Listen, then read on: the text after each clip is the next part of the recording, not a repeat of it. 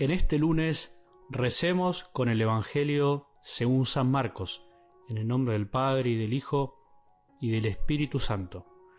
Jesús y sus discípulos llegaron a la otra orilla del mar, a la región de los Gerasenos. Apenas Jesús desembarcó, le salió al encuentro desde el cementerio un hombre poseído por un espíritu impuro. Él habitaba en los sepulcros y nadie podía sujetarlo, ni siquiera con cadenas.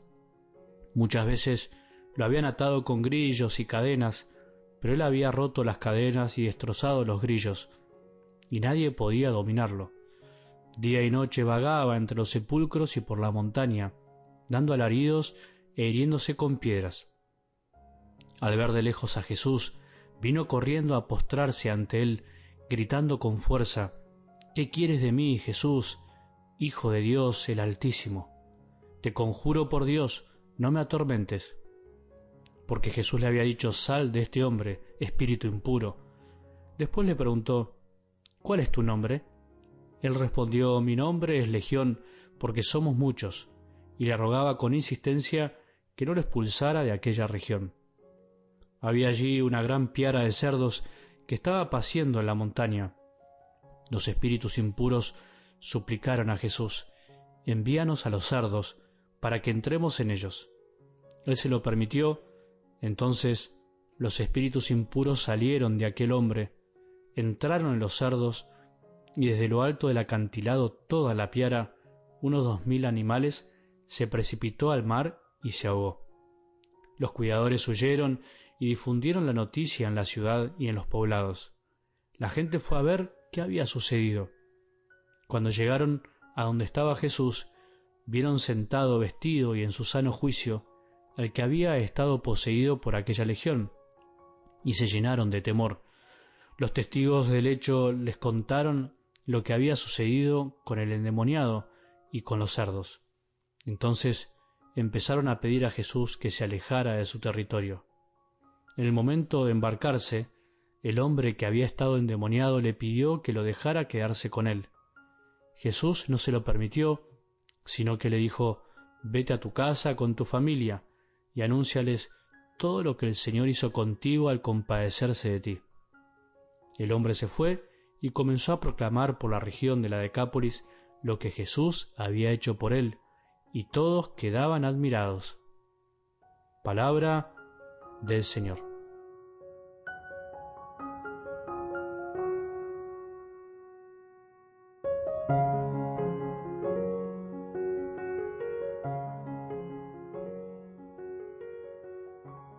Que levante la mano y el corazón, simbólicamente el que quiere ser feliz. ¿Quién de nosotros no quiere ser feliz? Parece una pregunta demasiado obvia. ¿Quién de nosotros no quiere vivir en paz consigo mismo y con los demás? ¿Quién de nosotros no desea vivir bien esta vida que Dios nos regaló?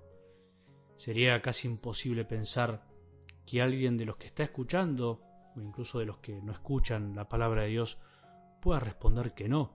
Es verdad que todo es posible en esta vida, pero no sería una respuesta sensata. Si le preguntás al que tenés ahora al lado mismo si quiere o no quiere ser feliz, sea de la religión que sea, sea que crea o no en Dios, sea que está en cualquier cosa con el corazón puesto en la tierra, te aseguro que te responderá que sí. ¿Te animás a preguntarle hoy a alguien si quieres ser feliz? Al que te atiende en un negocio, al que está viajando en este momento en algún medio de transporte, a cualquiera, ¿tenemos a preguntarle? Vamos a dedicar esta semana, siguiendo la invitación de Jesús del Evangelio de ayer, desde el Monte de las Bienaventuranzas, al tema de la felicidad o de las bienaventuranzas, a las promesas de Jesús para que seamos verdaderamente felices. Hoy, por lo largo del Evangelio, simplemente quiero quedarme con lo que considero elemental. ¿Quién de nosotros no desea la felicidad? ¿Quién de nosotros de una manera u otra no la busca en cada cosa que hace? Bueno, una buena noticia para hoy es esta.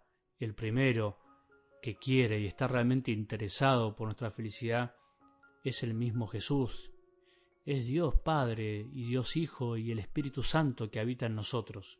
Él quiere que hoy vos y yo seamos un poco más felices, que esperemos la felicidad, la que Él quiere regalarnos. Por eso, como decía el Evangelio de hoy es largo, para comentarlo mucho, y me quiero quedar con un par de ideas que tienen que ver con esto de la felicidad. La felicidad podríamos decir que tiene adversarios, que tenemos que conocer.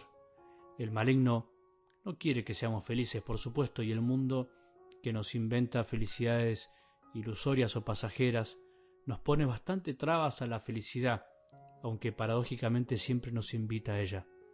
Algo del Evangelio de hoy muestra otra vez a un demonio que miente. Quiere hacerle creer a Jesús que es uno, pero en realidad son muchos. Habla en singular, pero cuando Jesús le pregunta el nombre, es una legión. El mal espíritu nos engaña siempre, está siempre engañándonos en el interior de nuestro corazón para que erremos el camino de la felicidad verdadera, para que en realidad sigamos donde estamos, habitando simbólicamente nuestros sepulcros en lugares muertos y a veces hasta haciendo que nos lastimemos a nosotros mismos, como el endemoniado de hoy. El engaño del maligno puede llevarnos incluso a esto. Nos aleja de los demás, nos quedamos solos y finalmente Nadie se nos quiere acercar, nadie puede acercarse. Por otro lado, el mundo, fijémonos, rechaza el bien que viene de Dios. Jesús hace un bien, prestemos atención, pero finalmente en vez de ir a aplaudirlo, ir a alegrarse con el bien que había hecho, lo echan del pueblo. Dice así, empezaron a pedir a Jesús que se alejara de su territorio. Qué extraño, ¿no?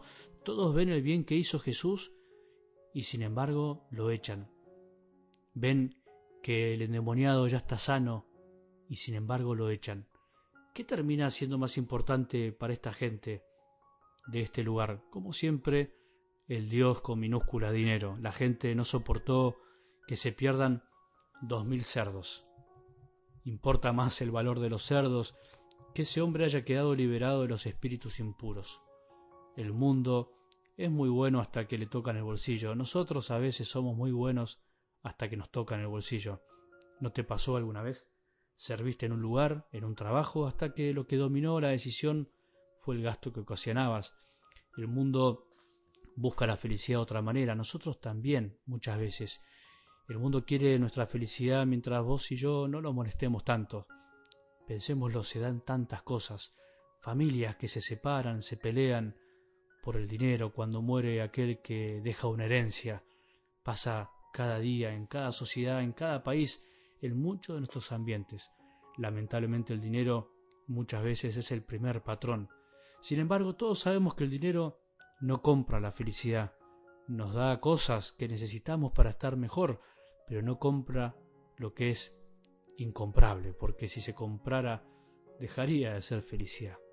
Tengamos cuidado que los engaños del maligno siempre intentan que seamos felices a su manera, que intenta que tomemos atajos que no nos llevan a ningún lado. Tengamos cuidado con este mundo que también a veces nos miente, que se compadece, que nos quiere, entre comillas, hasta que le generamos un gasto, porque a partir de ahí somos un número más, un número que resta y que suma, pero un número, no una persona.